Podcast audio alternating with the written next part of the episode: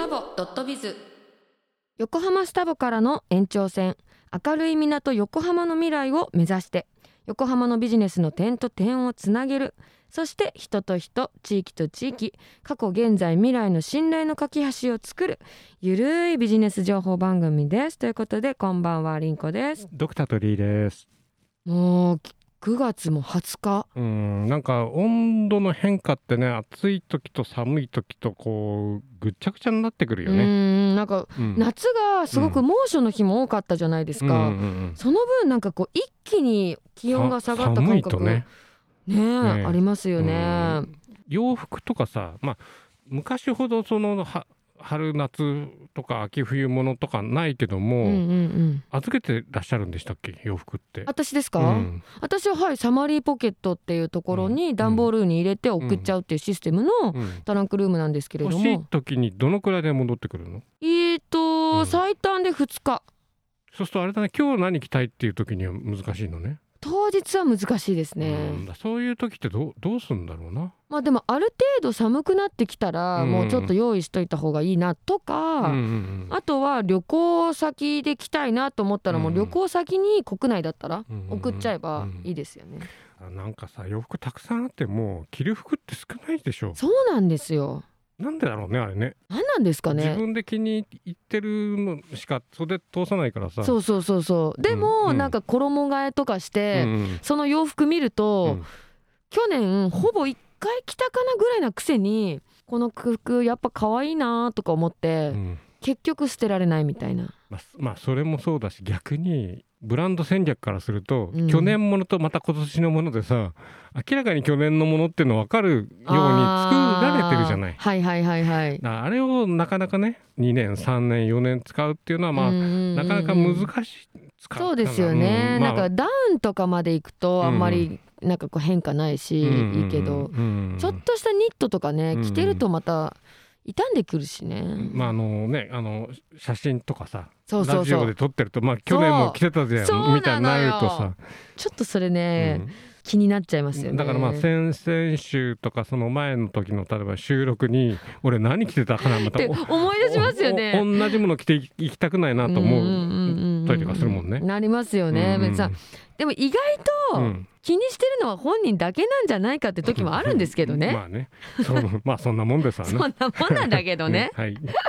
はい。本日のゲストを紹介させてください、はい。横浜ラバーズのゲスト。タレント実業家男女コミュニケーション専門家の小室ゆりさんです。先週に続きね、はい。2週目で、はい。ね、男女ともにね、うん。こういろいろなこう愛の形をうん勉強できるということで。そうですね。期待して期待していきたいと思います。スタボドットビズ。横浜ラバーズ。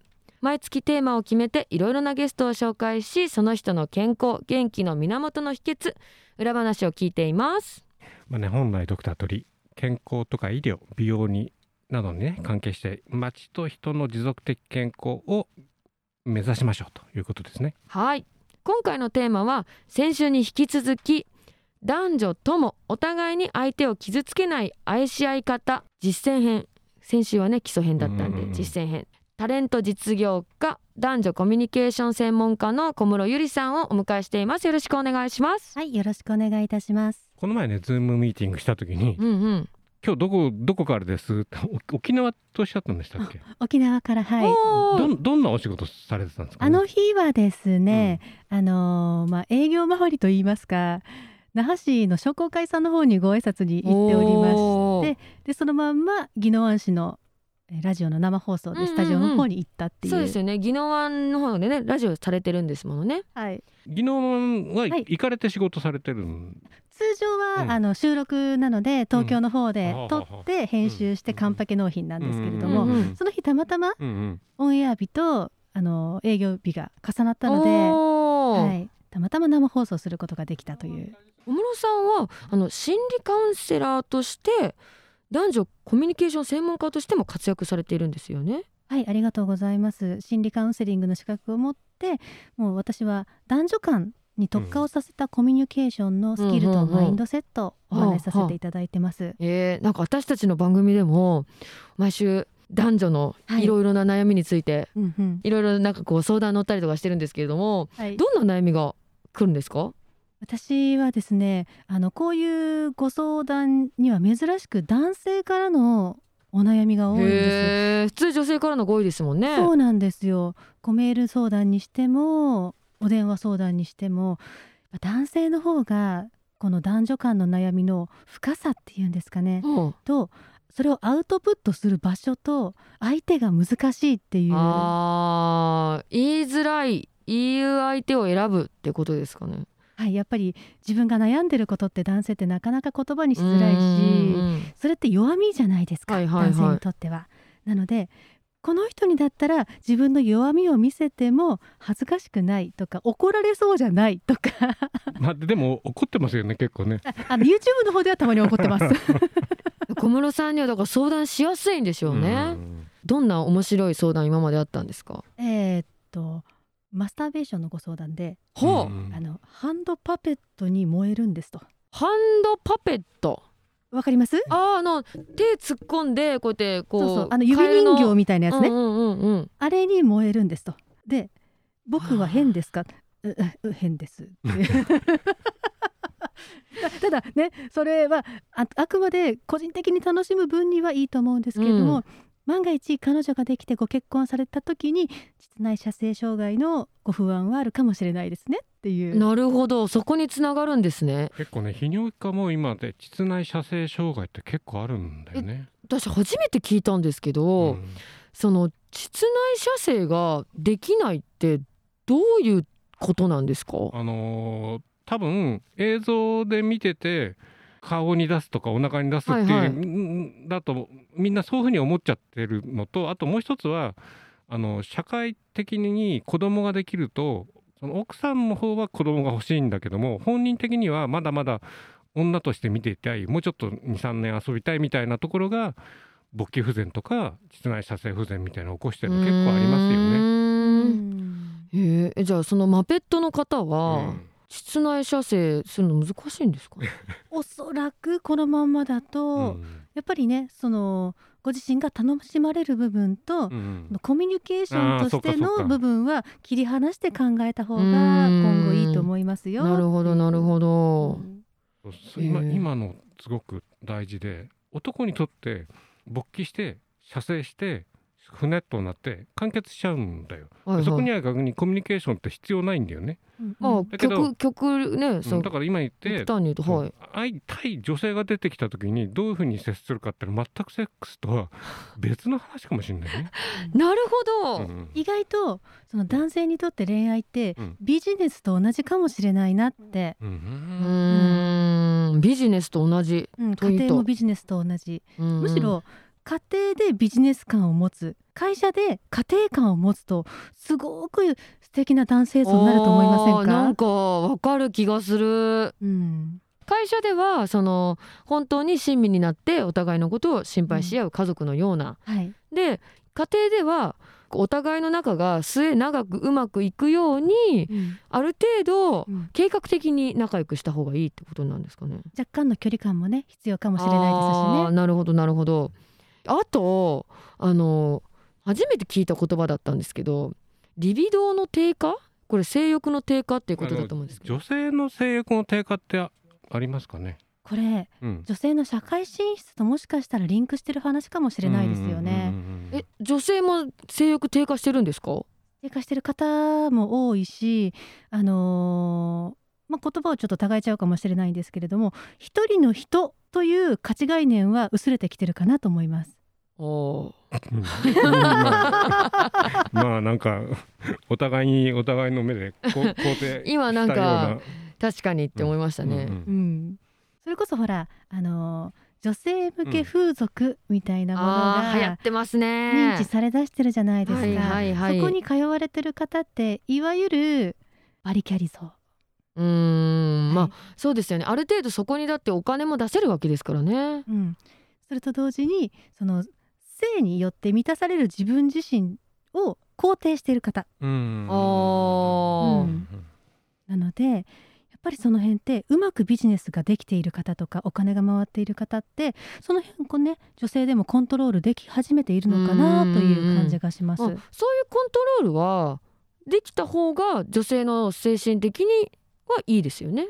いいと思います。うんうんうん。ただこれ男性から見るとどうなのっていうね、うんうんうん。ちょっともやっと とかないってう。ん、まあそういうのはほら時代の移り変えでね。まあでもでもね時代の移り変わりとするとさあの天下がさロケット飛ばす時代になってるじゃない？でだいぶこうオープンになってきて、うんうんうんあのうんねあの本当に天下さんがじゃあビッグビジネスでいろいろなことがやっててで例えば女子なんかでもまああの聞いた話によると今度のデートの時おもちゃ持ってきたいんだけどいい？って言われて「うん持ってくればいいじゃん」みたいな。結構ね最近の女子は進化して明るい。明るい、うんうんうんね。であのこのやっぱこう女性も男性も大切な人を傷つけないっうん。ていうことがまず根本として大切だと思うんですけれども逆にこういう性の差を理解しないとお互いを傷つけてしまいますよね。で本当にねあの知らないとこで傷つけている部分って言ってた、うん。うんまあ、自分のできる範囲で応援するよっていうのは 女性を傷つけるっていうふうにねおっしゃあの先週かな、うんうんうん。おっしゃったあたりは全然逆に気気づかないもんね。あーえその小室さんの結構受けてる相談とかではい、傷つけ合ってしまっているなっていう事例って何かありますか、やっぱり私のところに来られるのって男性が多いので、うん。男性のご相談内容って喜ばせるためにはどうしたらいいですかっていうご質問が非常に多いんですよ。うんうんへそれは体の面でも心の面でも。うん、嬉しいですねそんな質問してくれるのね。ね、男性は一生懸命頑張ろうとしてるんだなって思うんですけれども、その前にあの傷つかない方法を知ってますか？って女性が何で傷つくかっていう,、うんうんうん。そこの土台はありますかっていうとやっぱそこがわからないんですよ。あ何で傷つくんだろうか。うん、あの先週お話ししたみたいな本当は不安感を払拭してほしいだけなのにリスクヘッジを取られてしまう。あーなるほどなるほど。で。すとかね。よくするためにはまず基礎を知らないとよくもならないでしょ？う。んっていうはいまず相手を傷つけないための基礎をまず知っていくっていうことの方が相手を喜ばせるには近道ですよなんてお話はするんですよね。確かになんかでもセックスレスとかでもなんかこうまししないことが傷つけちゃうみたいにはなったりしますよね。ここって2人の間でコンセンサスが取れていればいいだけの話なんですけど、うんうんそのコンセンサスを取るまでのテーブルにお互いの気持ちを出し合えるだけのコミュニケーションができないっていうところが問題かなって、思ってますなんけどね。でしてくれないんだろうとかなんでなんかしししなきゃいけないんだろうみたいになってたらねよくないですもんね。それをまずテーブルの上に出すこともはばかられるじゃないですか。うんうんうんで出してもそれを受け取れるだけのメンタリティーも整ってないでしょ。うんうんうんなんか一方的に言われたとか言われたからやんなきゃいけないってなるとそれはそれでなんか負担だしお互いに良くないですよね。それはね男性的にはかなりしんどいですよしね。んどいですね。しんどいですよね。やんなきゃって思うね。まあ、まあ逆にあの俺はこれはまあか仮の俺ね仮の俺は俺は毎回デートする時やりたいんだからって言っとくと私はそうじゃないから やりたい時はやりたいっていうからやりたくない時はご飯だけ食べて帰るようにしましょうみたいなあじゃあこれ2人の間からではこういうような決め事があるよねみたいななんかそういうことかもしれないね。なるほどね。うんでちゃんとテーブルの上に出せて、うんお互いが受け取れるだけの、うんね信頼度とコミュニケーションが取れてる、うんうん。そこをやっぱ話すって大事ですね。大事ですようんね。これね結婚前に出し合える土壌を作っておいた方がこれからはいいと思います。なるほどなるほど。うん、結婚しちゃうとなんかね距離感が近くなって恥ずかしいことがもっと恥ずかしくて話せなくなっちゃう方が多いんですようね。小室さんから見たモテる男性の条件って何ですかね？あの女性って常に不安感とか抱えてません、うんうんうん不安定感とかここを払拭してくれるねなんか先週今週と不安感っていう言葉がよく出てきますけどそれを払拭してくれる言葉を一言かけてもらえるだけでうんうんうん女性って強くなれるしそこが私はモテポイントなんじゃないかな逆にそれを言える人ってことですよねじゃあ男性が。うん。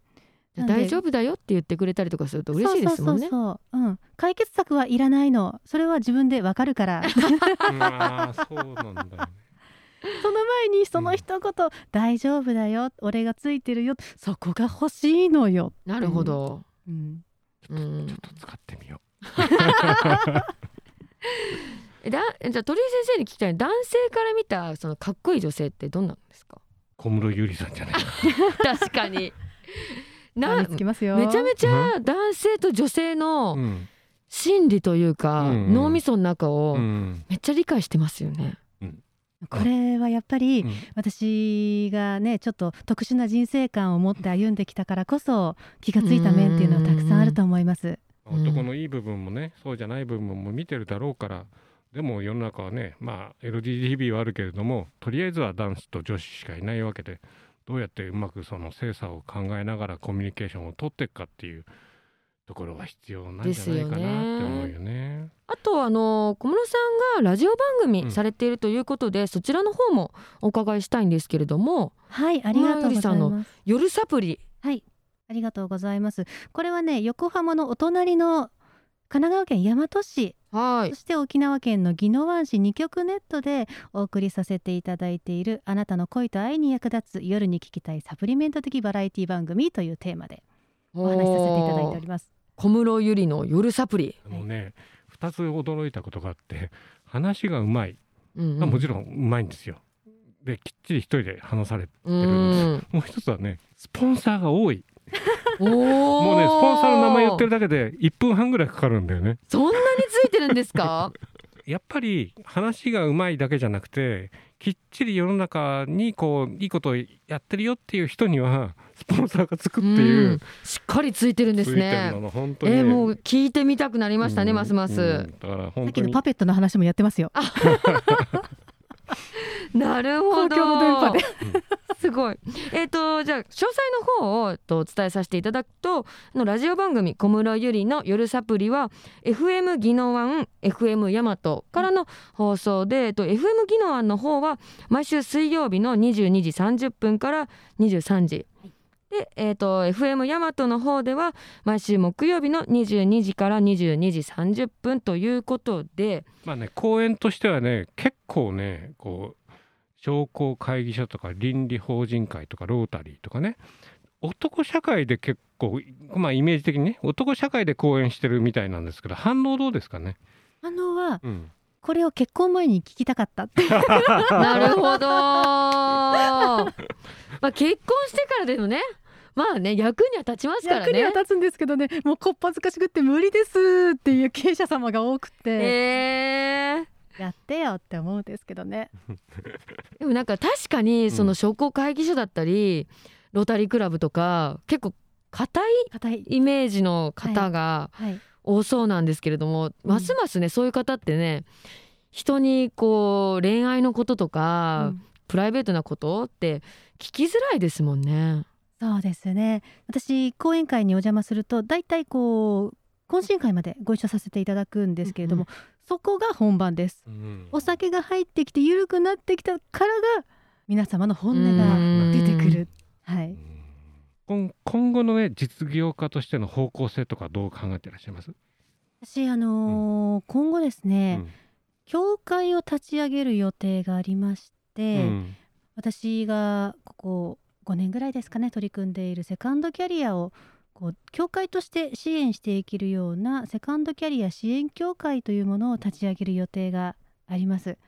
でここで主に女性のね、あのー社会復帰といいますかこれを支援ししていけるような仕組みが作れたらなと思ってます。それはですかねどっちの方になりますかねあの比較的業界に近いような形なのか、一旦クローズにして第二の人生を歩ませる多分両方だっておっしゃるんだと思いますけれども、そうですね。第2の人生を歩みたい方のサポートとして例えば一般企業にもうお勤めの方のスキルをご提供いただくってスキルアップを目指していただき社会復帰を目指していくという。う、ーん。なんか小室さんすごい頼りがいがあるから教会とか作ってくれたらますます頼りたくなっちゃいますね。でもあの女優さんのセクシー女優さんの味方ではないってこの前。決して私そうなんです。あのセクシー今頑張ってらっしゃる方たちは今頑張ってらっしゃる方たちの中でやってほしい。私は 卒業した後の方のセカンドキャリアを支援しますって言ってるだけなんで。ここ間違えないでって思ってます。なるほど。ど持ち屋は持ち屋でね。はいもちろんです。はい。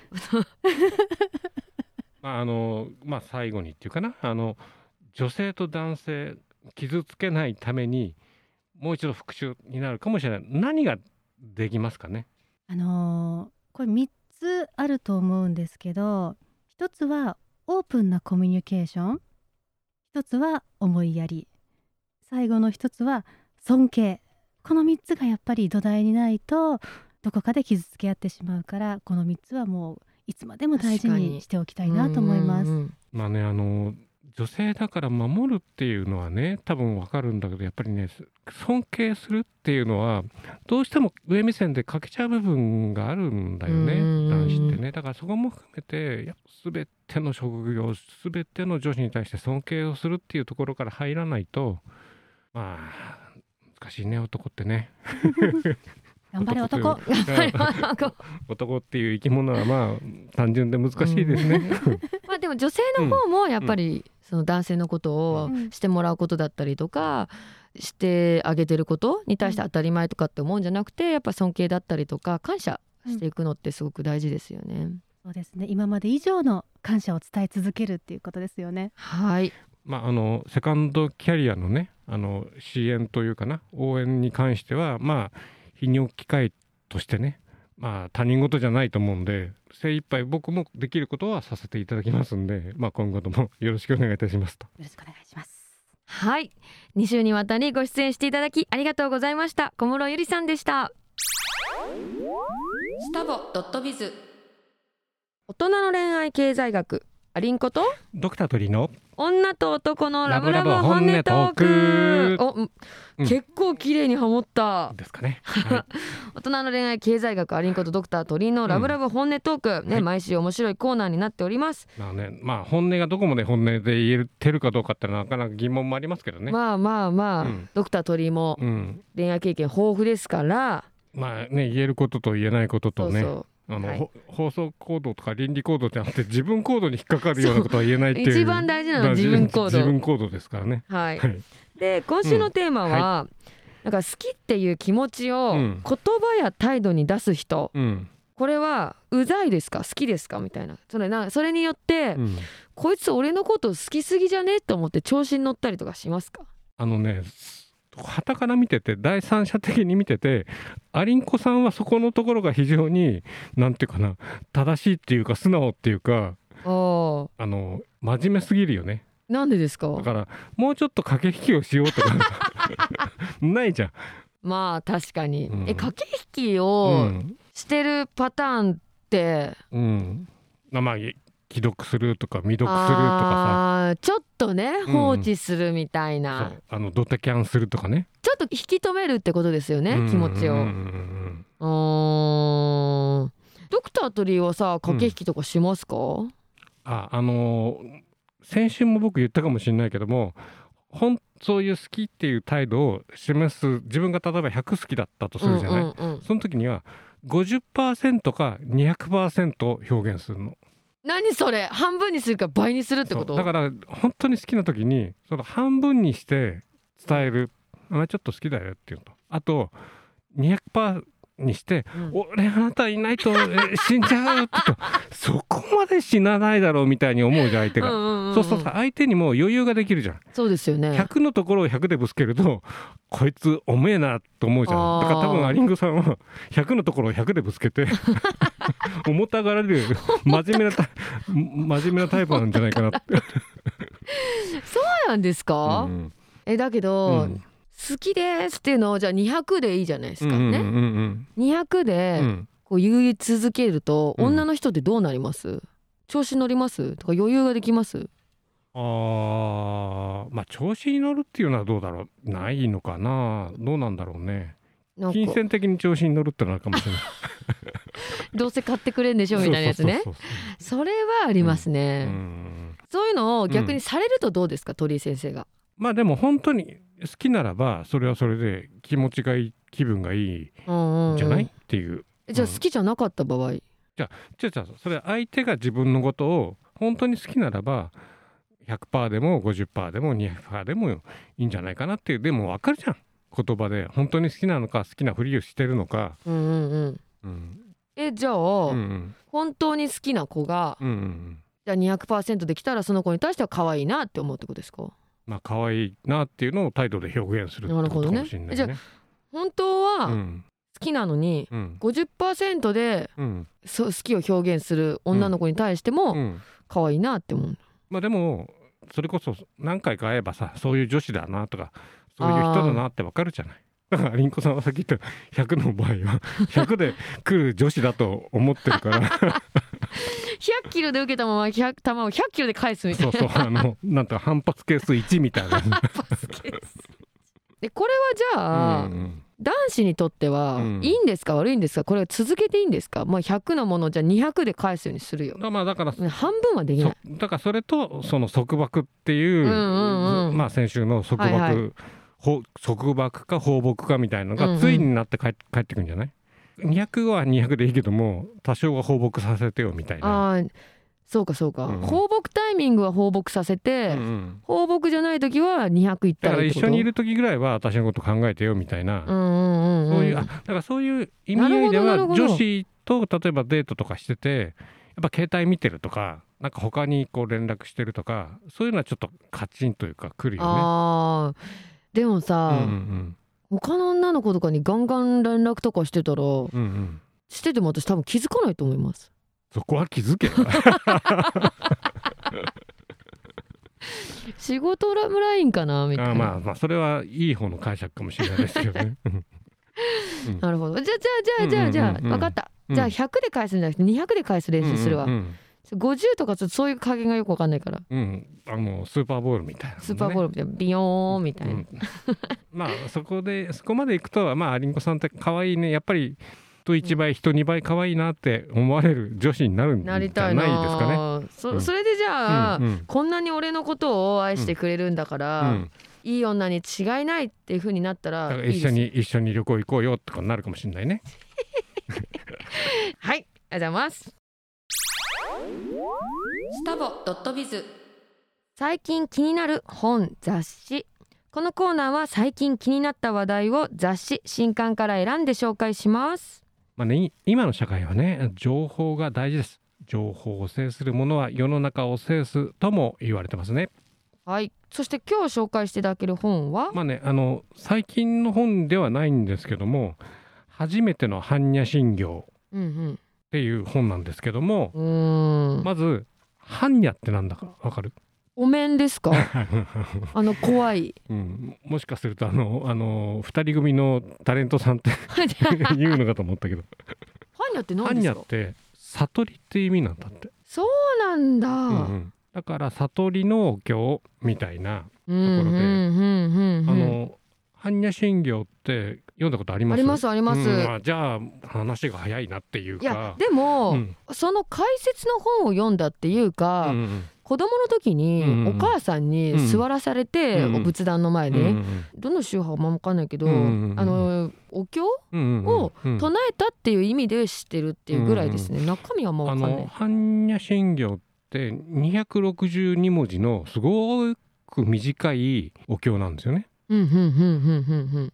であの、まあ、本音に近い建前を持つっていうのは必要なんだけども色即是空空即是色って知ってる、私ねこれね、うん。調べちゃいましたよ、うんうん。色即是空が、うん。この世のうん。全てのものは形を持つがうん。結局はうん。空っぽなんだよっていうこと？まあ空っぽっていうかそうだね。かまあ空と無って仏教的にはちょっと違う考え方なんだけども空間の空は空だけども、なんかそこにまあ何かが存在するけど見えないだろうしまあ見えないものから空からまた色ものが生まれてくるっていう考え方もがあるよね。なるほどなるほど。うん、だからまああの自分がまあそのなんていうのかなあの父と母から生まれてまあこの世の中に生み落とされてまあ生涯をまあ何年なんか分かんないけどさ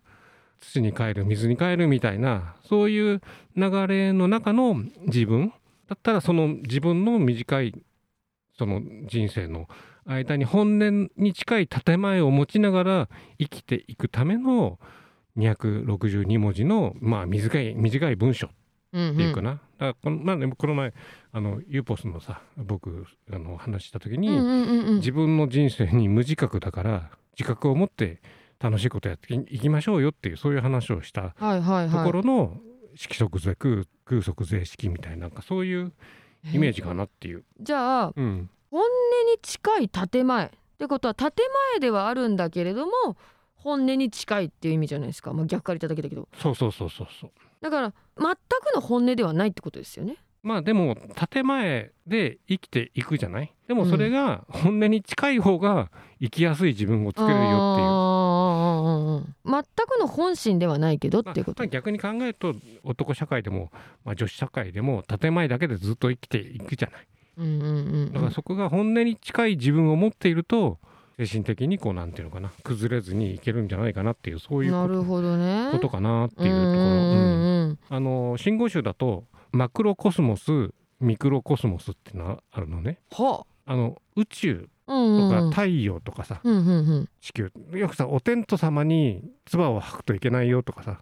なんかお天道さんが見てるから真面目にやりましょうとか、そういうお天道様仏教というか。はいはいはい。お天道様っていう概念があるじゃない、はい地についた人になれとか言われるあるあるあるあるある。地に足をつけてっていうね。それがマクロコス宇宙という全体的なところでミクロコスモスってのは自分の人体も、自分の心も健康にうまく循環しながら、まあ、生涯を有限な生涯を全うするように本音に近い建前を過ごすっていうことなのかなっていう。うーん。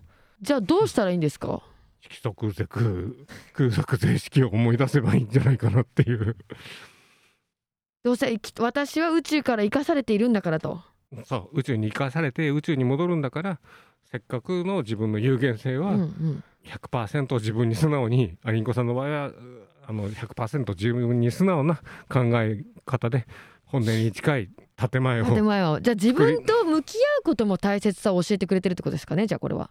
そうそうそういうことだと思いますね。あそういうことが新ニャ般若心経っていうのは書いてあるんですね。だからまあ般若心経っていうとなんかよくわかんないお経みたいに見えるけども、うんうんうんまあ262文字なんで、短いですね。まあ比較的まああの YouTube でもあのサンスクリット語とかさ他の言葉でも出ててみ耳障りもいいんで一回こう説明を聞きながらさっと読んでもらうとまあ5分10分でおおよそ全体像が理解うんうんうんうんうんできるんじゃないかなっていう。またもっと深いところはあるけれどもまあ勉強になるんじゃないかなと。あ触りとしてはいいですよねやっぱこの。まあねなんかいいあのお経もあるからね、そう。ん、262文字ってのはいいと思います。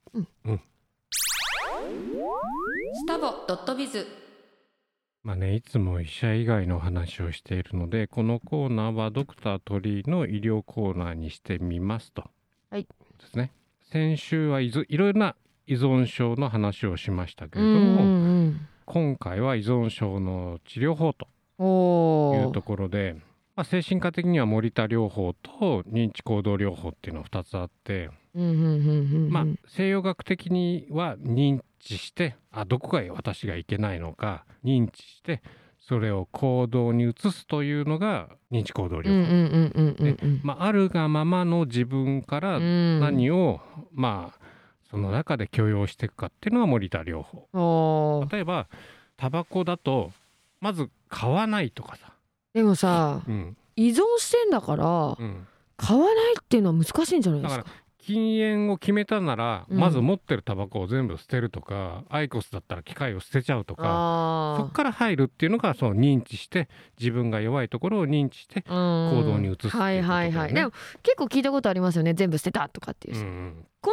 森田療法認知行動療法っていうのは、うんうん薬による療治療とはまた別のものになるプラス薬を使うこともあるけれどもまずその精神療法とか心理療法とか薬をじゃあ使わないでいくならばどうしたらいいかなっていうところなるほどなるほど。だからギャンブルもまあまあ見ないっていうのは見ない。とかな。うん。買わないとか。でも、うんうんうん。まあ、私は依存症にはなってないけど、うんうんうん。競馬結構好きうんで、うんうん。毎週見見てるのがもう習慣になってるから、うんうんうんうん買わずにはいられないっていうかあるんですよねちょっと。うんうんうんうん。だけど、うん。なんかこう旅行行ってたりとか、うんうんうん他のことしてて、うん。何回も日曜日が過ぎちゃうと、まあ、うん。土曜日とか、うんうんなんか別にいいやみたいになってあもうそろそろ G1 の時期だったそういえばみたいな感じで。あそうそうそう。だからそういうところで忘れていくっていうのが時間的になもので解決していくっていうのも多分ああるんじゃゃないかなって思うよね。なるほどなるほど、うん。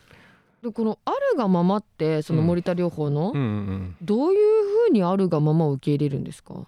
ああそういうふうにがっちり聞かれるとなかなか、まあ、まあ認知行動の、まあ、逆なんだけど、まあ、自分はこういう性格のこういう人だからこの中の自分で何ができるかを、まあ、考えるみたいな。じゃあ、うん。最低限人に迷惑をかけない依存症でいようみたいなとこまあ、ろですか、まあだから簡単に言えば昔はアルコールは摂取は無理です。断酒にしなさいって医者は言えって言われてたんだけどもうん。無理じゃん。無理。だから摂取ら僕は例えば外来でお酒結構飲んでる人は例えば肝臓の値正常にしなさいっていうのは無理だから、うん。ガンマ GTP は150よりちょっと低めにしておいて、うん。GOT、GPT はまあ正常よりちょっと高いぐらいまでまず頑張ろうよみたいなそこら辺までこう軽いというか比較的低いところでこうなんていうの？認めてあげながらその人のあるがままのレベルでいろいろ考えてあげるっていうのも必要じゃないかなっていううんうんうんふうに思うんじゃあいますよね。本当の正常値になることが目標じゃなくって、うんうんうん。彼のあの生活が立ち行かなくならない程度の彼にとっての正常っていうのも。うん、そういうのも必要ですよね。うで、ん。まあ、これ薬によって治療って書いてあるんだけども、前あの音楽によるイメージ誘導法 GIM っていう話をしたことがあるんだけどもああの昔は LSD を使ってアルコールの依存症を治すっていう。ーあったんですか？治せるんですか？まあだからそこである薬物を使って治していくっていうの。だから多分今アルコール性精神病の治療って抗精神薬とか精神科の薬を使いながらアルコールを減らしておこうっていう治治療なんじゃないのかな。だからやっぱり薬物を使いながら依存症を取っていくっていう減らしていくっていうのも多分必要、になるんだとは思いますけれどもね。でもなんかこう薬ってうん。なんか怖いですよね。うなんか。ん。まあ適切にうまく使いながら行くっていうのも必要だし、うんまあねあの大麻の話もそうだけども海外では合法になってるわけで自分自己責任で自分に合ったものを使っていけばそれなりにまあ自分にとって効果があるっていうことは言えるだろうし、うんまあ、今の CBD に関してもまああの確かにこの前の CBD 入りのバスソープをもらったんですよ。あのね夜はいいの。すんごいよく眠れるの。そのまま朝風呂入ったら起きられなくて その日午前中えらい元気なくて、あそうなんだ、うん。へえだから CBD は確かに疲れは取れるんだけども元気も取られちゃうみたいな。のじゃあがあるから、うんうん気をつけて使う必要がありますね。まああのーまあ CBD が今後ねどういうふうに展開になってくるかとどうかは別にしてまあ依依存症に関してはいろんな治療方法があると。あなんか考えたことないというか知らなかったですこんな種類があるっていうのが。まあ、あの手元に置かないという意味合いではあのーポルノも見ないとかうんうんうんうんあの全部消すとかいろんな方法があって頑張ってあの依存症からあの対峙して自分はその依存症から出るってことも必要じゃないかなって思いますよね。そうですよね。ね。ねなんかさ、うんうん。今ふと思いもうし締めようと思ったんだけど、ふと思い出しちゃったんだけど、うんうん。私依存症の人がいて昔、うんうんなんか別れる前に追っかけだよね。追っかけじゃないやなんかその人私の写真全部消したっつってた。あでもそれはね逆にいいと思う。その依存症治療の必要なのが画像を消すっていう写真を消すっていうのが必要でなんかでも悲しいよね。まあでもそれから依存症が立ち直ったんうん立ちだったら、直ったみたい。治療法の一つとしてはそれが多あり分一番ですね。ありです。まあね今後もね医療相談などを交えて心と体の持続的健康を目指しますというところで、えー、湘南体育会日向ドクター鳥でした。スタボドットビズここで私からお知らせさせてください。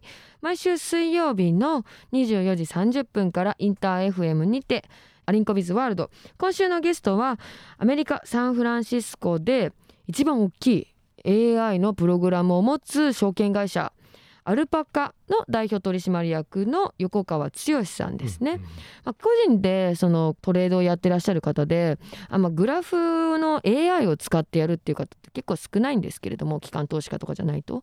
この横川さんのアルパカさんのところのグラフを使うと分かりやすくトレンドが見れるということですごく人気みたいなんでその方のねどうしてサンフランシスコに行ったのかとかいろいろ聞いてるんでよかったら聞いてください。先生からはあの今の話なんだけどさあの今円安ってさそうですよ。100 140円来ちゃったね、鉄が2割上がるって言ってて、うん、それに伴ってもしかすると日本の日本車だよ。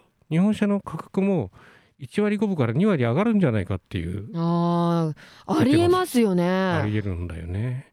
だから本当にまあ経済の状況を見るにはやっぱり日本だけじゃなくてそれこそ米国アアメリカの経済状況も鑑みて日本が今経済どうなってるかっていうのも見ないとなかなか自分もお金が目減りしてるっていう状況は否めないんで、そうですよね。だから、いうん。同じ金額をもらってるとうん。物価が上がるってことはうん。同じもん買えなくなっちゃうってことになっちゃいますもんね、うん。だから本当に何の気なしに見ると7割 7%, 7上がってるとかね。10%あり上がっますよ。てあるんでまああのなかなかそのお金の問題はあの日本人ねジャパニーズ得意じゃないんでいろいろ勉強しなきゃいけないですね。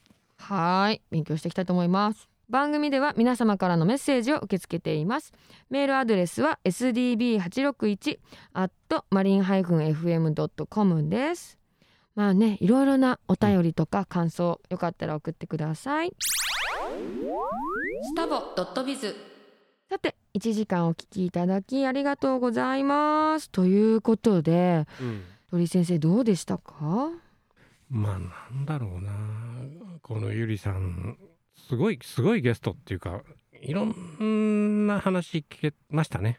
いやーなんか何聞いても、うん。なんかスパッスパッと帰ってきてうん。勉強になったし、うん。私もこんな風に引き出しの多い女性になりたいなって純粋に思いました。まああのあれですね君の足りないところと 僕の足りないところを両方持ってる人物みたいな。うん。勉強になるんだよ勉強になる、うん。だしやっぱそのいろいろ経験値も高いので、いろいろな目線での物事を見れるのかな、うんうん。特に男女関係のこととか見れるのかなというので、うんうんうん普段聞けないお話いろいろ聞けたんじゃないかなって思いますね。ですね。はい、うんね、1時間お聞きいただきありがとうございました。お相手はアリンコとドクター鳥居でしたバイバイ。スタボド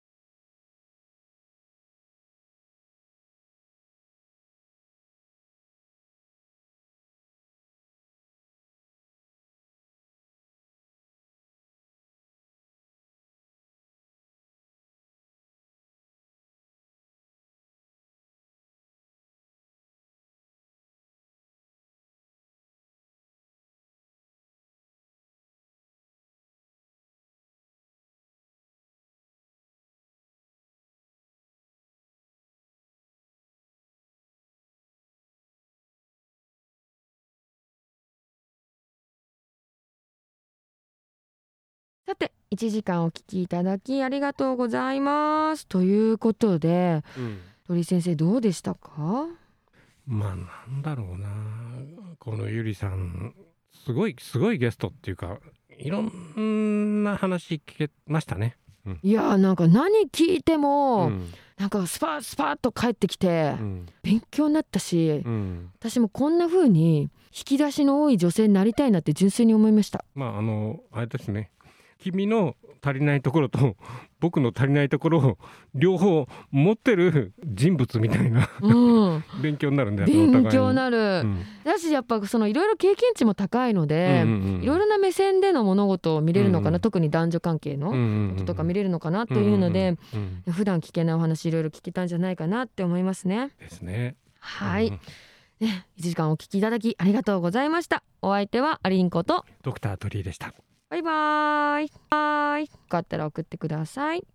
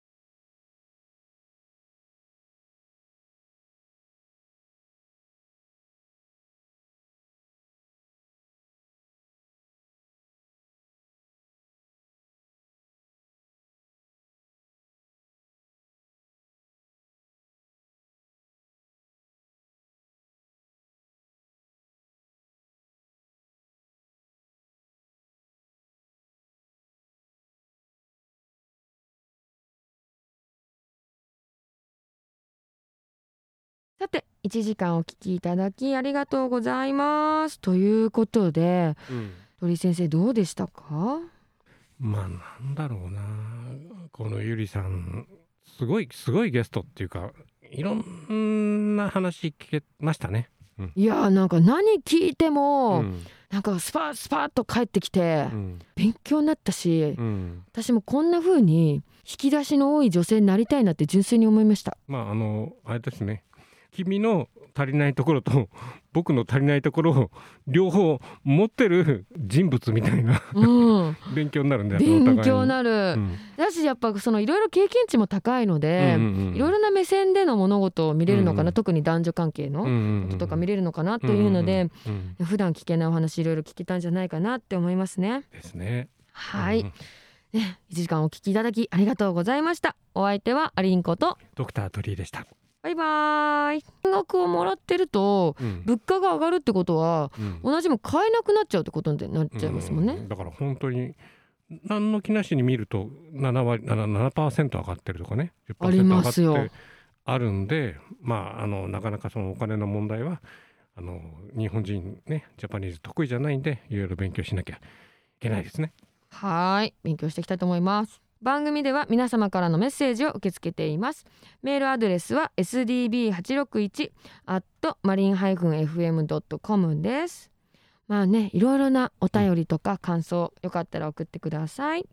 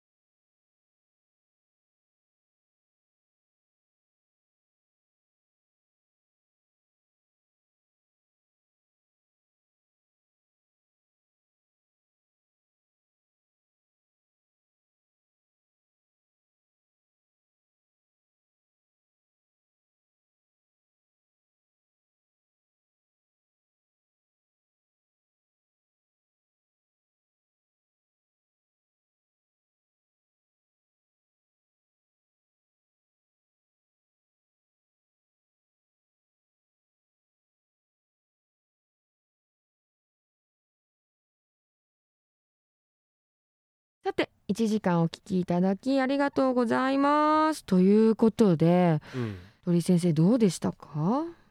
まあなんだろうな。このゆりさんすごいすごいゲストっていうかいろんな話聞けましたね。いやーなんか何聞いても、うん。なんかスパスパッと帰ってきてうん。勉強になったし、うん。私もこんな風に引き出しの多い女性になりたいなって純粋に思いました。まああのあれですね君の足りないところと 僕の足りないところを両方持ってる人物みたいな。うん。勉強になるんだよ勉強になる、うん。だしやっぱそのいろいろ経験値も高いので、いろいろな目線での物事を見れるのかな、うんうん特に男女関係のこととか見れるのかなというので、うんうんうん普段聞けないお話いろいろ聞けたんじゃないかなって思いますね。ですね。はい、うんね、1時間お聞きいただきありがとうございました。お相手はアリンコとドクター鳥居でした。バイバーイ。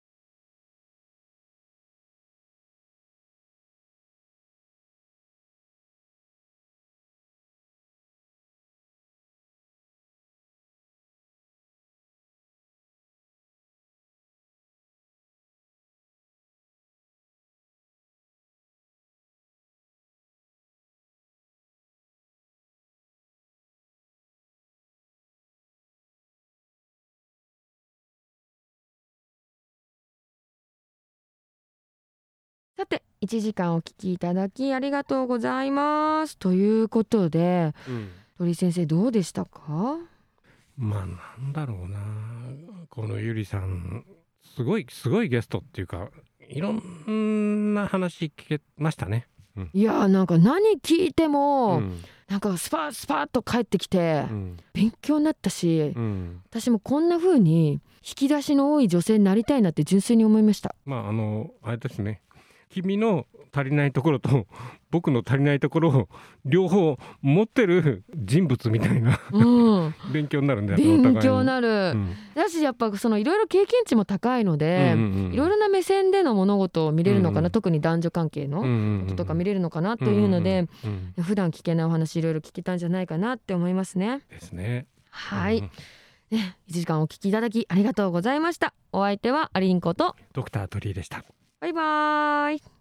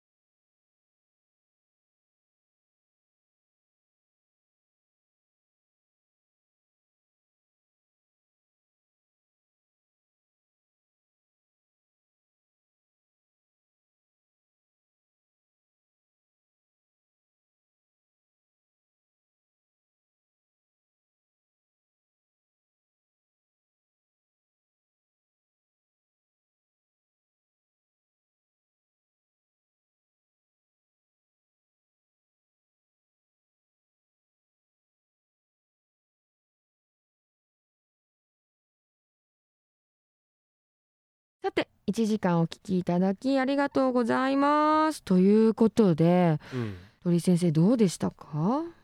まあなんだろうな。このゆりさんすごいすごいゲストっていうかいろんな話聞けましたね。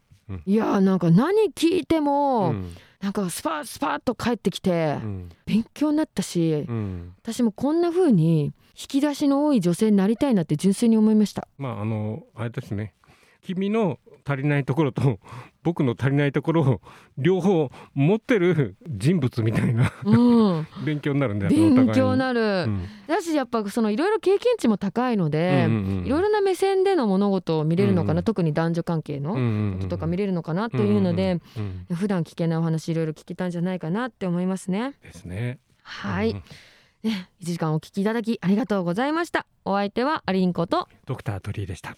バイバーイ。